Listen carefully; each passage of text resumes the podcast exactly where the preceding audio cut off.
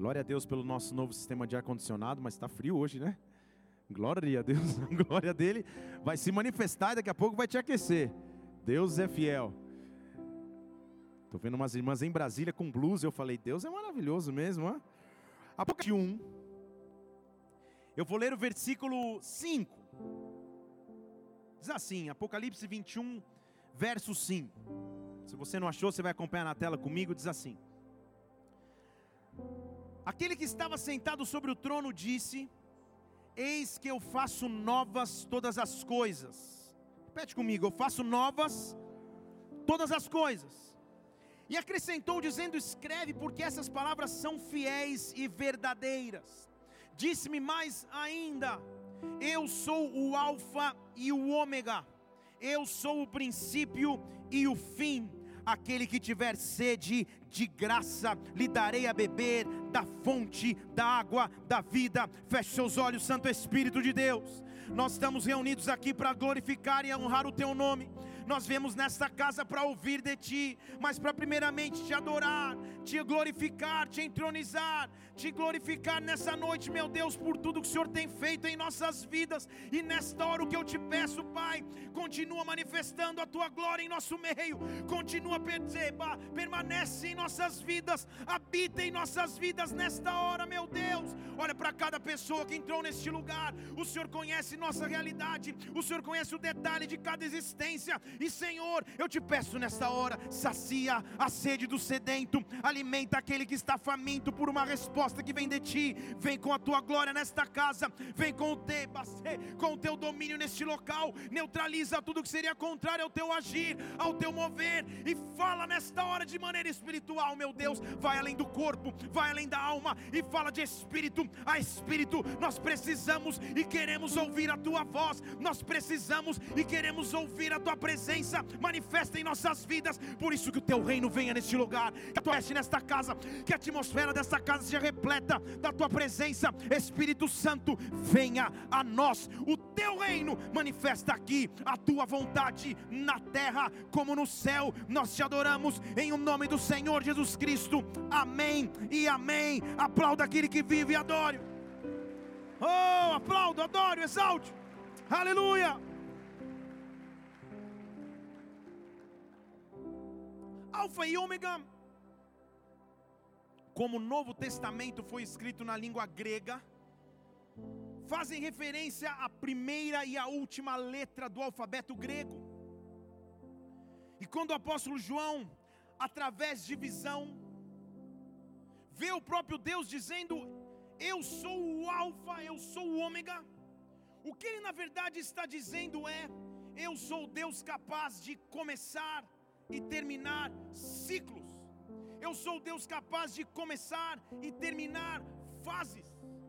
O conceito hebraico de pensamento é que o nosso Deus é um Deus cíclico, ele age por estações, ele age por fases. E eu tenho a convicção nessa noite que Deus os trouxe e nos trouxe aqui em Sua casa, para dizer que é sim possível o início de um novo ciclo é sim possível o início de uma nova fase. Eu não sei o que você enfrenta, o que você atravessa hoje, quais são os ciclos que estão aí na tua história, mas o que eu sei é que todo início é início em Deus, todo término é término em Deus. E eu anotei essa frase aqui, a Marinha usou, eu falei, pronto, agora ela destruiu minha primeira, meu começo. E todo término em Deus, na verdade, é um começo novo em Deus, porque Ele é o Alfa, Ele é o Ômega. Deixa eu falar em português para você. Deus está começando coisas novas em nossas vidas. Deus está começando coisas novas em nossas vidas. Eu quero que você levante uma de suas mãos.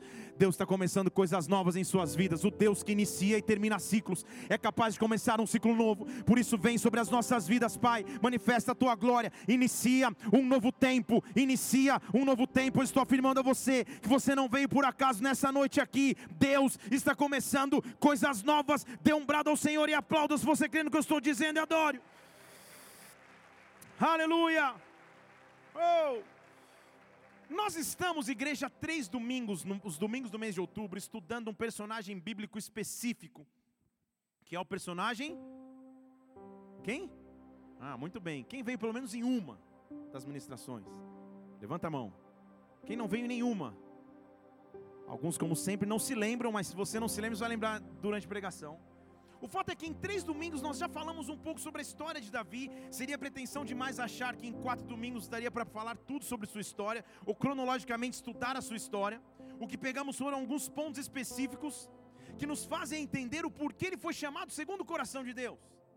Agora, nós vimos já o como ele foi escolhido em meio à casa de seu pai, vimos como ele teve força para derrotar um gigante, e vimos na semana passada como ele pôde superar um erro e continuar sendo um homem segundo o coração de Deus. Quem está comigo, diga amém. Como essa série de pregações se encerraria? Todo término, e em todo término há uma responsabilidade. O capítulo final gera expectativa. O que Deus vai fazer agora para que se comece um tempo novo? O que Deus vai fazer agora para que se inicie um tempo novo? O que seria ser um homem e uma mulher segundo seu coração? Segundo o coração, como eu levo esse cargo, esse título tão pesado? Homem, mulher, segundo o seu coração. Eu creio que a maior lição da vida de Davi foi aprender a importância entre ser importante ou ser relevante. Fale comigo, importante ou relevante? Fale de novo.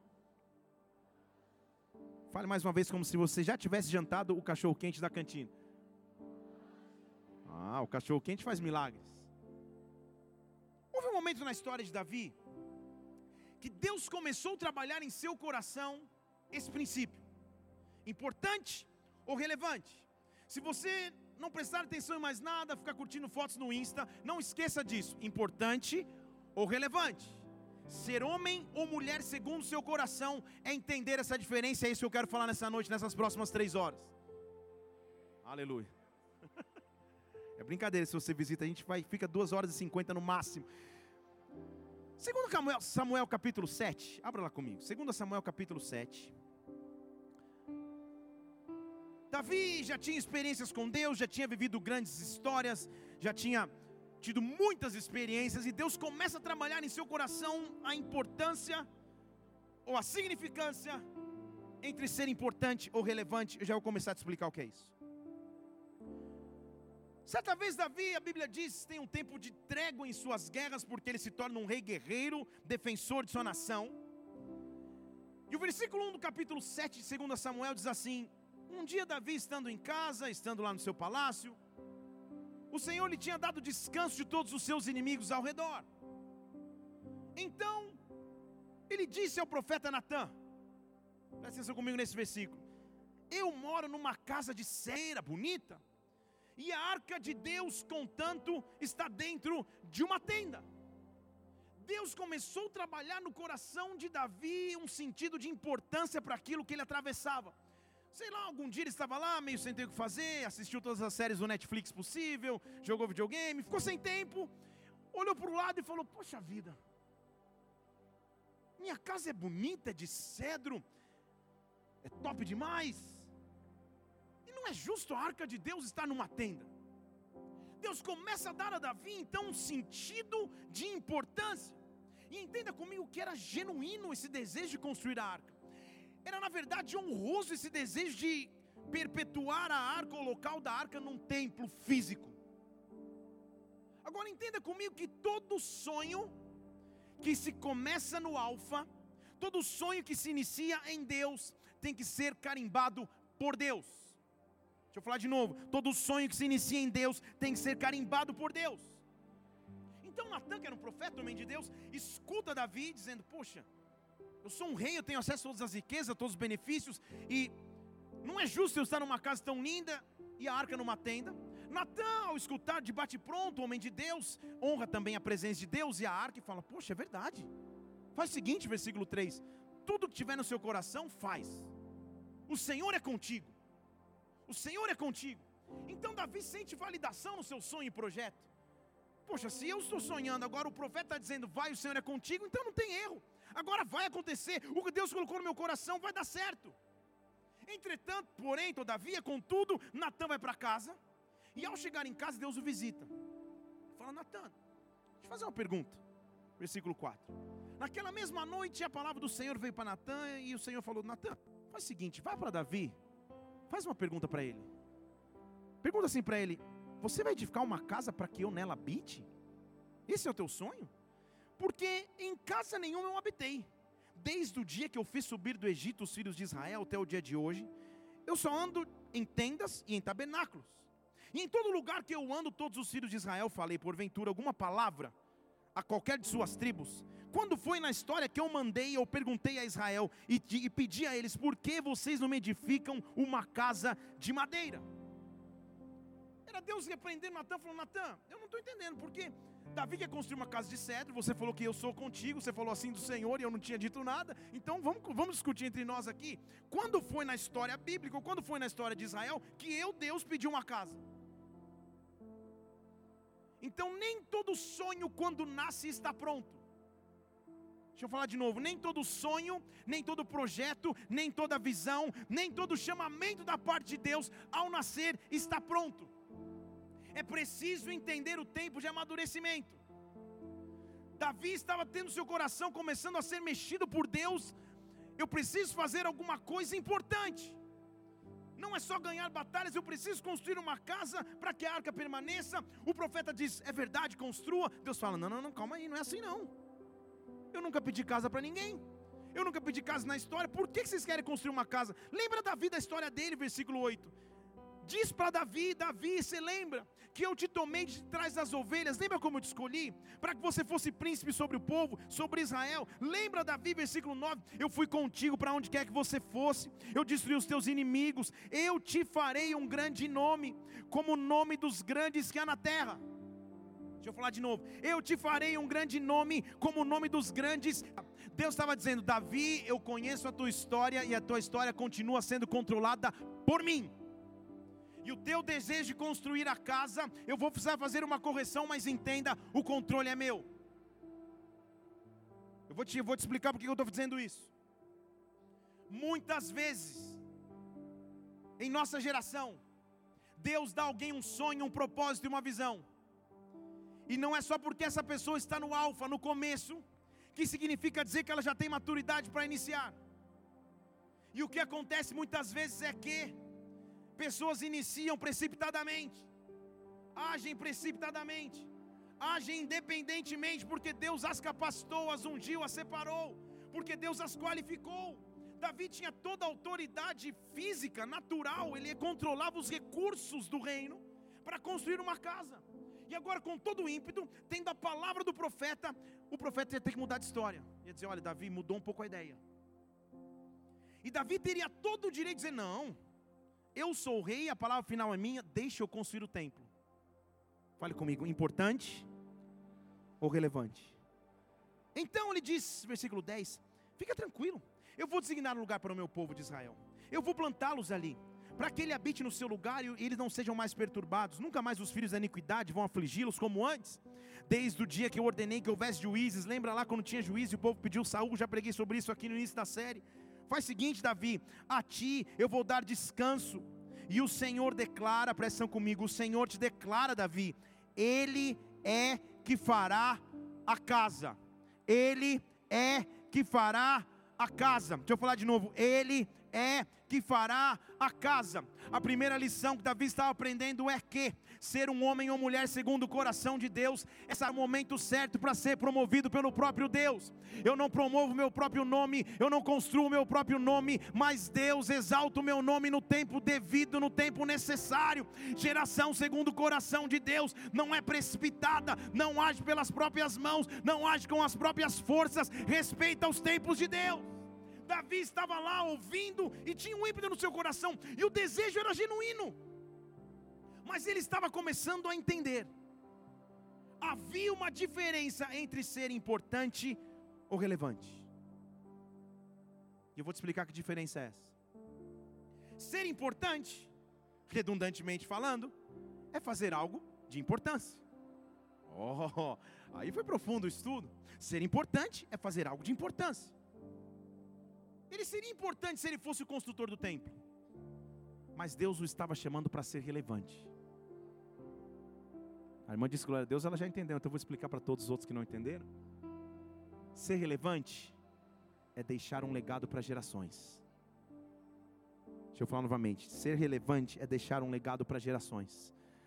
Deus estava trabalhando no coração de Davi, dizendo assim: se você quiser ser importante, seja importante. Construa o templo, tem o seu nome na história como construtor do templo. Mas se você esperar o meu tempo, eu vou te tornar relevante. Há um legado que você vai deixar para gerações que você não imagina, Davi. Chegou o tempo de Deus levantar homens e mulheres que são segundo o seu coração,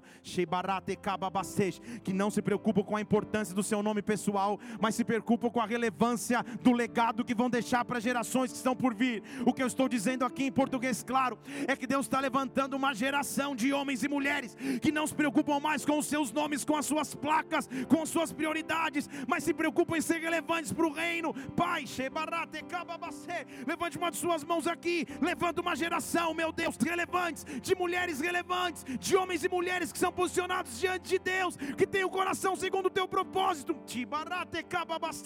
para que nós vivamos propósitos maiores do que pensamos.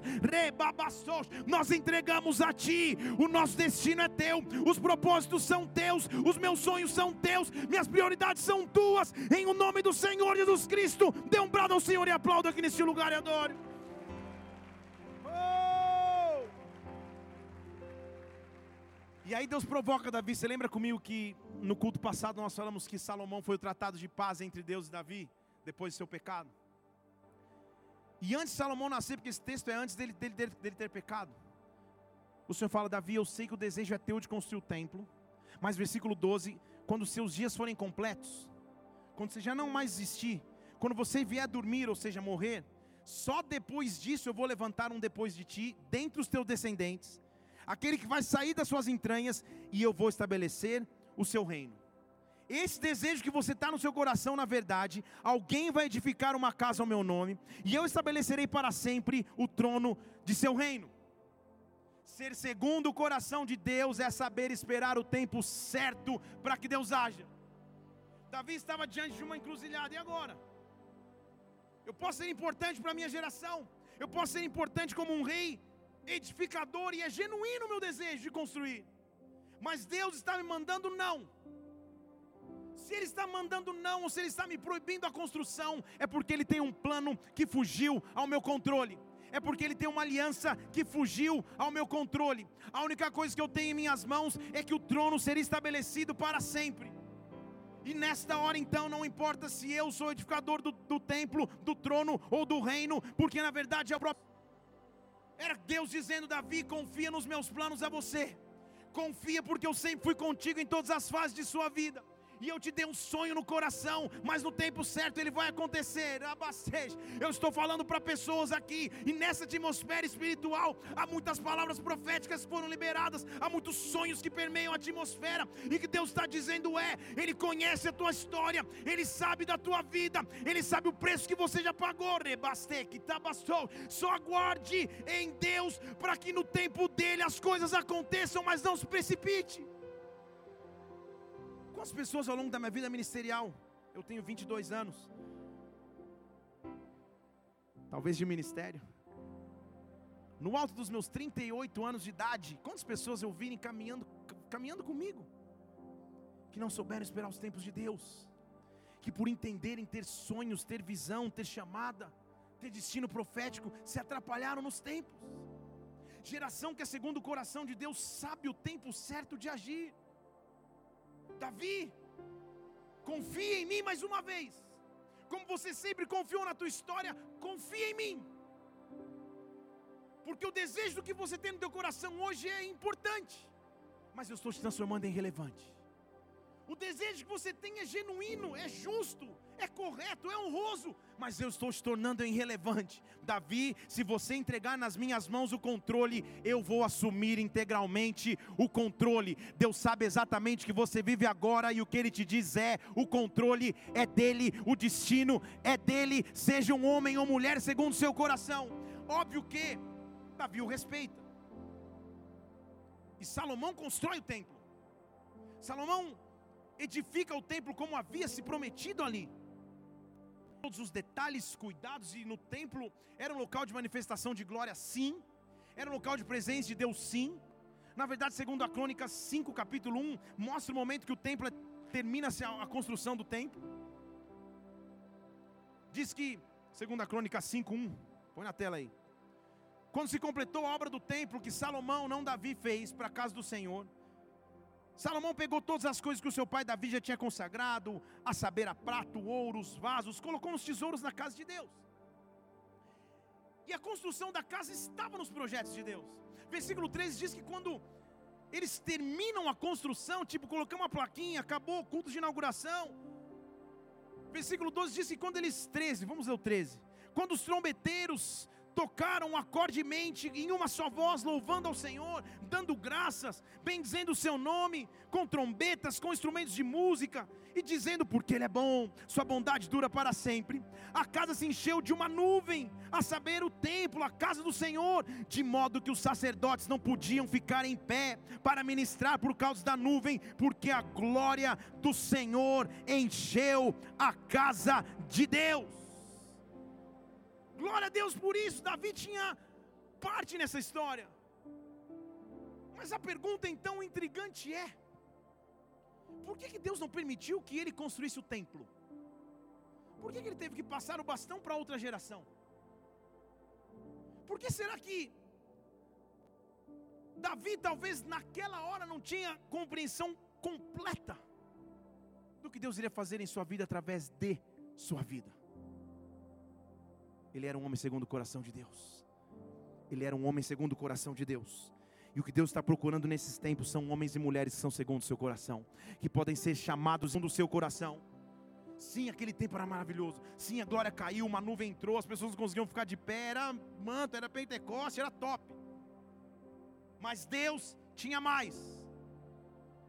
Novo para algum ser vivo na terra dizer amém. Mas Deus tinha mais. Isso, bem espontâneo, mas Deus tinha mais. Aleluia. Era como se ele dissesse: o tempo que eu tenho não é só desse, da glória derramada, das pessoas caindo, da nuvem invadindo a casa, há mais. O que foi que Davi aparentemente perdeu? Ou em outras palavras, trocou. Qual foi a troca momentânea que ele fez? Certamente, se ele quisesse construir o templo, porque Deus é um Deus de graça, de amor, misericórdia, ele teria construído, mas sua história teria sido diferente. O que Davi não sabia é que Deus tinha propósitos maiores para ele desde o momento em que foi chamado. Era como se ele estivesse dizendo: Davi, você não entendeu nada ainda. Você não lembra que quando eu te chamei na casa do teu pai foi algo sobrenatural? Você não lembra que quando eu te livrei do leão, do urso, foi sobrenatural demais? Que quando eu te protegi contra o gigante foi algo maravilhoso? Mas Davi, eu tenho coisas novas e maiores. Eu tenho coisas novas e melhores. Há homens e mulheres de Deus são como os Davis de suas gerações. Homens foram chamados por Deus, mas que participam de um legado e de um propósito maiores do que você imagina, maior do que tua própria existência. Davi, o que ele não sabia é que ele fazia parte de um plano maior do que ele mesmo. Porque uma coisa importante na cultura judaica era o momento da morte de um patriarca o chefe da família, o chefão da família, ao morrer, ou ao perceber que estava no seu leito de morte, ele reunia a família e impetrava a bênção aos seus filhos. Ele reunia todos e falava: Você é isso, você é isso, você é isso, e era um momento profético. Então, voltando à história no templo, lá em Gênesis 49, eles vão pôr na tela, não precisa nem abrir. Começou uma história importante, porque Gênesis 49, versículo 9 Jacó, já chamado Israel, reúne os seus filhos, e cada um de seus filhos representava uma das tribos de Israel, e ele vai derramar bênçãos sobre os seus filhos. Agora ele chega no versículo 9, e no seu leito de morte ele diz assim: Judá é um leãozinho. Judá, você sobe na presa, meu filho e a presa se encurva e se deita como um leão e como leoa. Agora, quem vai despertar Judá? Quem vai despertar Judá?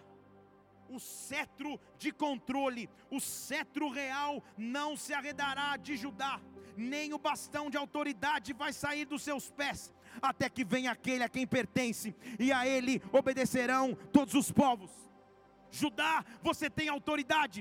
Judá, sobre ti há governo. Judá, sobre ti há autoridade. Davi não tinha YouTube, não tinha internet para pesquisar o que aconteceu nesse dia. Talvez ele soubesse por ouvir falar que havia uma bênção sobre Judá. Judá, há um cetro de autoridade sobre ti. Judá, você é um leão, e quem vai despertar esse leão? Agora, olha surpreendentemente o que a Bíblia diz em 1 Samuel 17, 12. Eles vão pôr na tela todos os versículos. 1 Samuel 17, 12 diz assim: que Davi era um homem efrateu. Põe na tela, por favor. Davi, efrateu. Efrateu era Davi, um homem. Isso ele era da onde, igreja? De Belém de Judá. Estão comigo aqui? De onde ele era? E era filho de um homem chamado Jessé, que tinha oito filhos, e assim vai. Davi era de Belém de Judá. Fala comigo, Belém de Judá. Então Davi fazia parte desse legado de Gênesis 49. Estão conseguindo me acompanhar aqui? Davi era de Judá e coincidentemente era de Belém. Sobre ele havia uma promessa maior do que ele imaginava. Agora vamos parar para pensar na vida de Davi. Davi não foi respeitado pelos seus. Davi aprendeu a enfrentar gigantes. Davi foi perseguido injustamente. Davi se preparou para deixar um legado na terra. E qual é a tribo de Davi? Qual é a tribo de Davi? Será que você conhece alguém na história bíblica que se assemelha a essas características? Quem na história bíblica foi perseguido injustamente? Quem na história bíblica foi perseguido pelos seus? Quem na história bíblica foi desprezado pelos seus próximos? Quem na história bíblica se preparou para deixar um legado? Davi, você não entende. Você está pensando no templo físico e terreno. Mas eu estou te preparando como uma linhagem que vai marcar a história da humanidade. Davi, você não entende. Você está pensando que é um pequeno menino que cuidava de ovelhas. Você está pensando que era alguém desprezado pelos seus. Mas através de você, Rabaceja, porque há um legado sobre a tua vida, eu estou te transformando em alguém relevante, não apenas importante. Davi, Deus está chamando pessoas como chamou Davi. Deus está chamando uma geração como chamou Davi. Não importa como você começou, de onde você começou, de qual meio você veio, quais condições você tinha, mas o Espírito Santo é ti. Davi, você pode construir um templo físico agora mas você pode ser um precursor sobrenatural de algo que vai transformar a história da humanidade, Davi. Recababastej. Quem vai despertar esse leão? Quem vai despertar esse leão? Eu preciso achar um homem segundo o meu coração. Davi não tinha acesso às escrituras que diziam em Isaías capítulo 11, versículo 1, que do tronco de Jessé, da raiz de Jessé, da família de Jessé, que é o pai de Davi, desta raiz brotaria um renovo, desta raiz repousaria o Espírito do Senhor, com sabedoria, com entendimento, com conselho, com fortaleza, com conhecimento e com temor do Senhor. Ele não sabia que havia uma promessa e um legado sobre os teus ombros, que a sua escolha não havia sido por acaso. Deixa eu começar a falar com você aqui. Há pessoas que nem entendem o curso de sua história e vida, o curso de sua história e testemunho, porque você foi separado e chamado desde a infância para Deus. Mas o que Deus está dizendo a você é que Ele te chamou para ser alguém relevante em sua geração. E eu te chamei como um Davi, eu te chamei de trás das ovelhas, eu te chamei de onde não haviam refletores ou holofotes. Para que você fizesse transformações capazes de mudar histórias de sua geração. Deus está buscando homens e mulheres segundo o seu coração. Levante uma de suas mãos aqui. Deus te chamou como chamou a Davi. Deus te separou como separou a Davi. Deus te escolheu como escolheu a Davi. Não importa de onde você veio, mas importa é para onde Ele te conduz. E Deus te conduz para ser aquele que deixa um legado na terra. E a terra dê um aplauso, um aplauso ao Senhor e um braço de vitória ao teu Deus.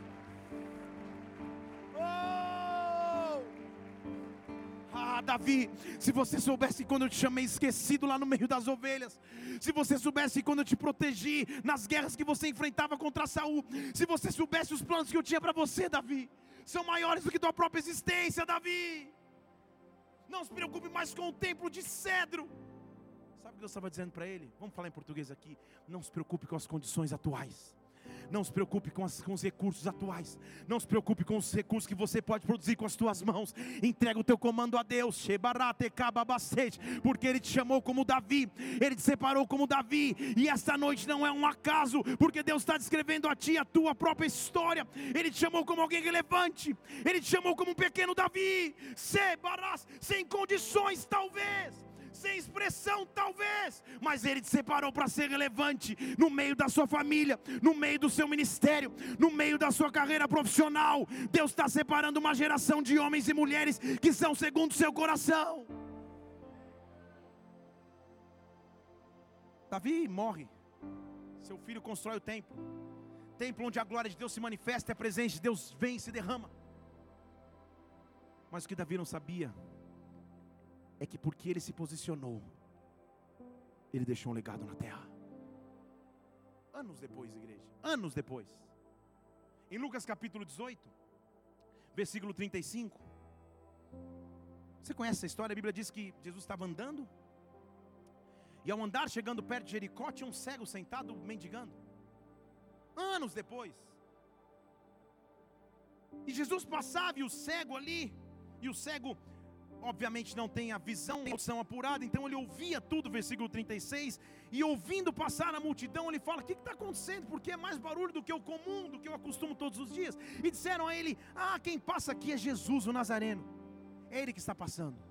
Ele que está passando, presta comigo, versículo 38. Gênesis 49 fala que sobre Judá o cetro não sairia. Isaías 11 fala que do tronco de Jessé brotaria um renovo. Então Jesus está passando e o cego começa a gritar, versículo 38. Então ele começa a clamar: Jesus, Jesus, Jesus, Jesus, filho de Davi, tem compaixão de mim. Deixa eu falar de novo: Jesus, filho de Davi tem compaixão de mim. Calma aí, pastor, não estou entendendo. Se cego, além de tudo, não conhecia a história bíblica. Jesus era filho de José. José era o pai dele. Quem disse? Se o que foi gerado em Maria foi do Espírito Santo. José foi a figura que o protegeu, e na verdade José era da linhagem de Judá também. Mas quando o cego reconhece de onde era a sua linhagem, ele está mostrando anos depois qual era o legado daquele homem que passou na terra. Rabasteja tocando harpa no meio de um campo cheio de ovelha, lutando com seus erros no dia a dia, respeitando os tempos de Deus. Ele havia deixado um legado maior que sua existência. Jesus passa e o cego grita: Filho de Davi, filho de Davi, filho de Davi, filho de Davi. Há um homem que passa aqui, que é segundo o propósito de Deus, que é segundo a história de Deus. O cego estava atestando aquilo que ninguém enxergava, e até estranho dizer isso. Todos enxergavam, mas só o cego via. Está um post no Face.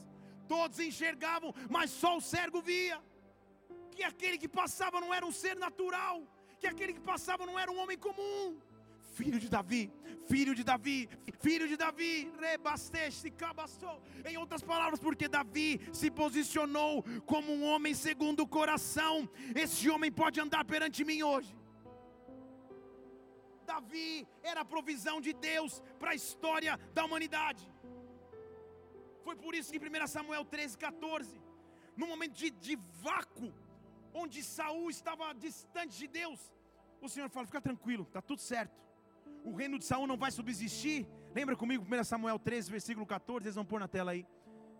O reino de Saul não vai subsistir, fica tranquilo. Eu já estou buscando para mim um homem segundo o seu coração. Deixa eu falar de novo. Eu já estou buscando para mim um homem segundo o seu coração e eu já o destinei para ser príncipe sobre o seu povo, porque você, Saul, não guardou o que o Senhor te ordenou. Deixa eu falar de novo. Eu já estou buscando para mim um homem segundo o coração.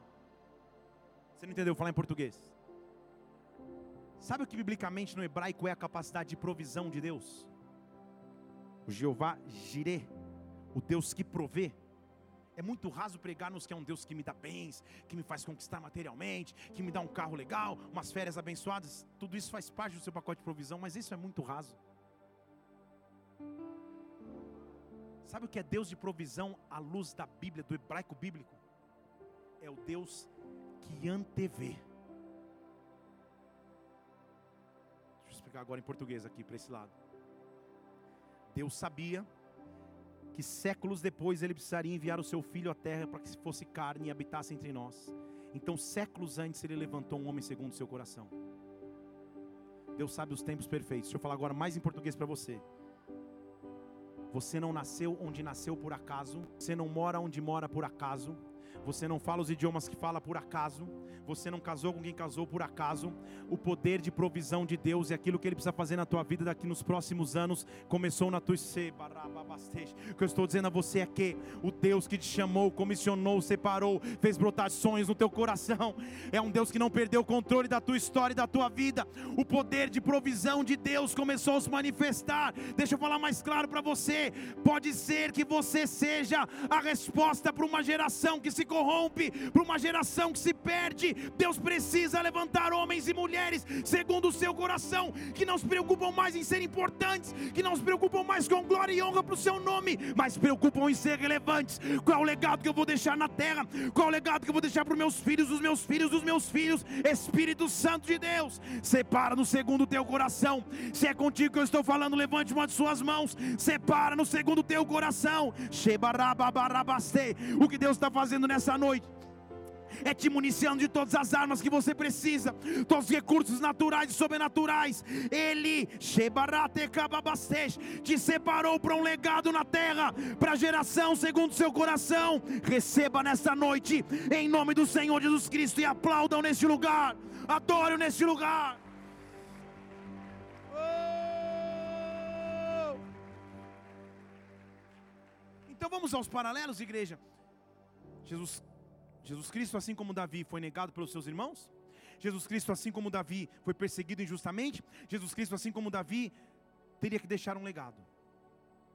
Mas poderia ter sido eu, poderia ter sido você. Humanamente, Davi era limitado. Então, Jesus, apesar de ter todos os paralelos com a história de Davi, Jesus foi além. E diga glória a Deus por isso. O que Jesus pôde ser, e o que Jesus pôde fazer, ele pôde ser um restaurador.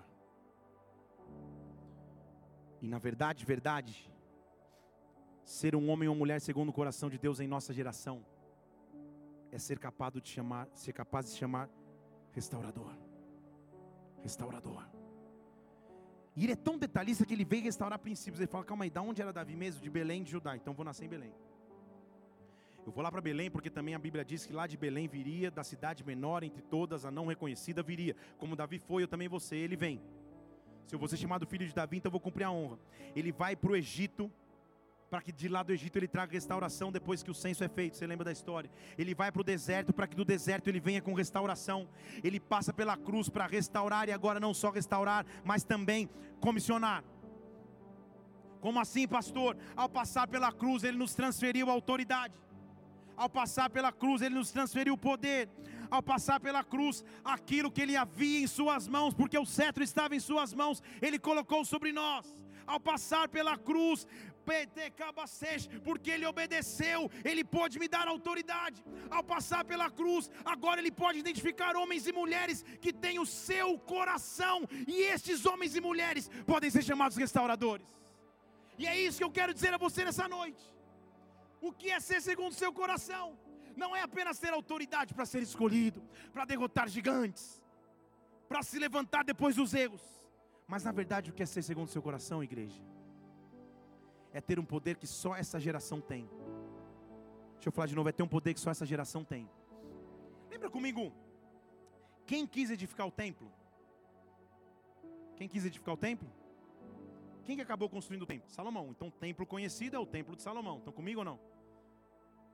É um templo feito por Salomão. Agora, anos depois, surge uma discussão entre os apóstolos e discípulos. E vira um debate porque uns eram a favor do evangelho aos gentios e outros diziam que o evangelho só deveria estar pregado aos judeus. E começa um embate entre eles. Não, pode pregar aos gentios? Não, pode pregar só aos judeus? E começa uma discussão. Agora, quem construiu o templo mesmo? Quem? Então quem deveria ser conhecido pelo templo? Abra comigo em Atos capítulo 15. Eu quero terminar aqui.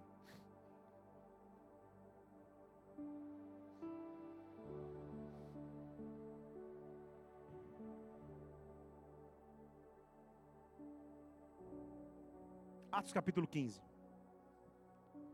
Eu estou te descrevendo agora e nós vamos ler o contexto daquilo que eu acabei de escrever. Atos capítulo 15, versículo 6. Os apóstolos então se reuniram e os anciãos se reuniram também para considerar esse assunto, que assunto o evangelho deve ou não deve ser pregado fora dos judeus. E a discussão ficou acalorada e, e rapidamente, como, como ele era sempre o que se levantava, se levantou Pedro e falou: Irmãos, ei, vocês sabem que já tem muito tempo que o Senhor me elegeu no meio de vocês, com um propósito, para que os gentios ouvissem através da minha boca a palavra do Evangelho e pudessem a crer. Entenda que nesta reunião, nesse concílio apostólico, eu e você tínhamos total benefício ou prejuízo do resultado dessa palavra. Eu não sou judeu, sou gentil. Então, o evangelho ser pregado aos gentios me deu a chance de que o evangelho chegasse até mim. Amém ou não? Então, Pedro está lá defendendo essa gente. Deus me levantou para pregar aos gentios. E Deus, que conhece os corações, versículo 8, testemunhou a favor deles. Deu aos gentios também o Espírito Santo, como, Deus pra, como deu para a gente. E sabe o que ele fez? Ele não fez distinção alguma entre eles e nós. E ele purificou seus corações pela fé. Pedro estava dizendo assim: é chegado um tempo de uma geração, igreja apostólica primitiva, é chegado um tempo de uma geração que não faz mais distinção entre judeu, gentil, grego, é chegado um tempo de uma geração que prega independentemente para toda nação, toda tribo e toda raça, é chegado um tempo onde todos têm acesso ao Evangelho. Pedro começa a defender essa tese. Vamos voltar aqui. Quem construiu o templo? No meio da confusão, Tiago se levanta e fala: Ah, toda a multidão, versículo 12 se calou e começou a escutar Barnabé e Paulo. Olha como estava fraco de reunião. Pedro, Paulo, estava tranquilo a reunião. Que contavam sinais, prodígios. Falou, não, não é, não é possível que a gente não pode pregar os gentios. Aconteceu muita coisa, olha os milagres que aconteceram entre os gentios. Muita coisa aconteceu. O Tiago falou: ah, chega, chega, chega de discussão. Eu vou bater o carimbo aqui. Eu vou dar o, a palavra final. Tiago tomou a palavra e falou: irmãos, me escutem. Simão restaurou e falou que primeiramente Deus visitou os gentios e pegou para eles agora um nome. E nisso a concordância, prestam comigo, quem construiu o templo? Quem construiu o templo? Quem obedeceu e guardou o templo de Deus?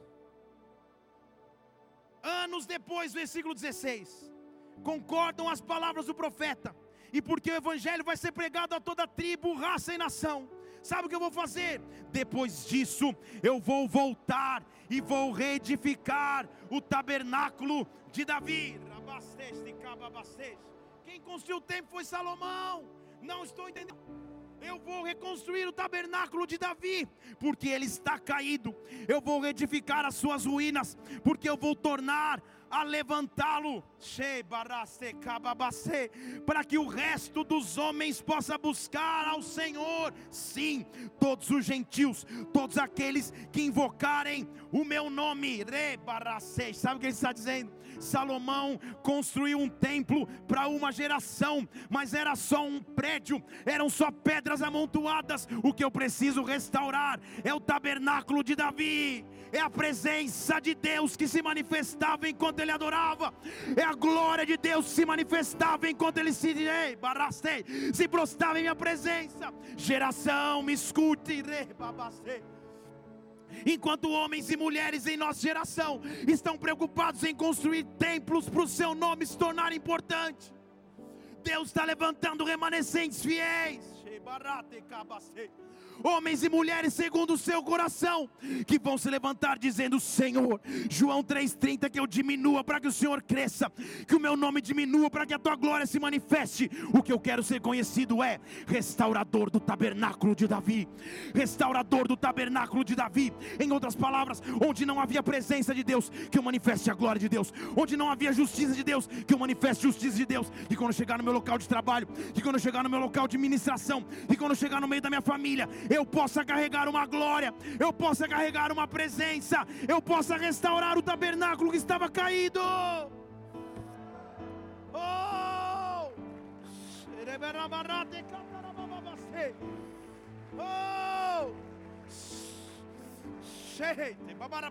Feche seus olhos aqui nesse lugar. Nós vamos começar a adorar a Deus. Nós vamos adorar o Senhor. Deus está nos chamando como geração que reedifica o tabernáculo de Davi que está caído, que reedifica a glória de Deus que está caído. Ser homem segundo o coração de Deus, ser mulher segundo o seu coração. É se tornar alguém relevante, é se tornar alguém que deixa um legado para gerações que estão por vir, é marcar sua própria geração com glória é restaurar a verdadeira adoração, é restaurar a essência de Sua presença. Oh, é ser ungido por Deus para pregar o Evangelho para todo aquele que precisa. Eu quero ser conhecido como restaurador de tabernáculo. Eu quero ser conhecido como restaurador de tabernáculo.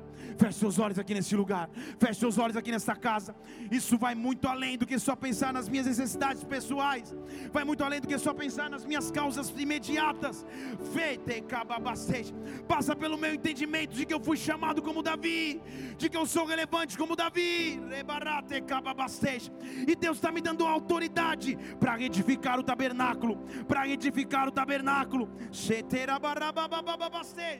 Quem é você, geração que Deus chama? Quem é você, geração que Deus separa? Homens e mulheres de Deus que têm um sonho, uma visão e um propósito.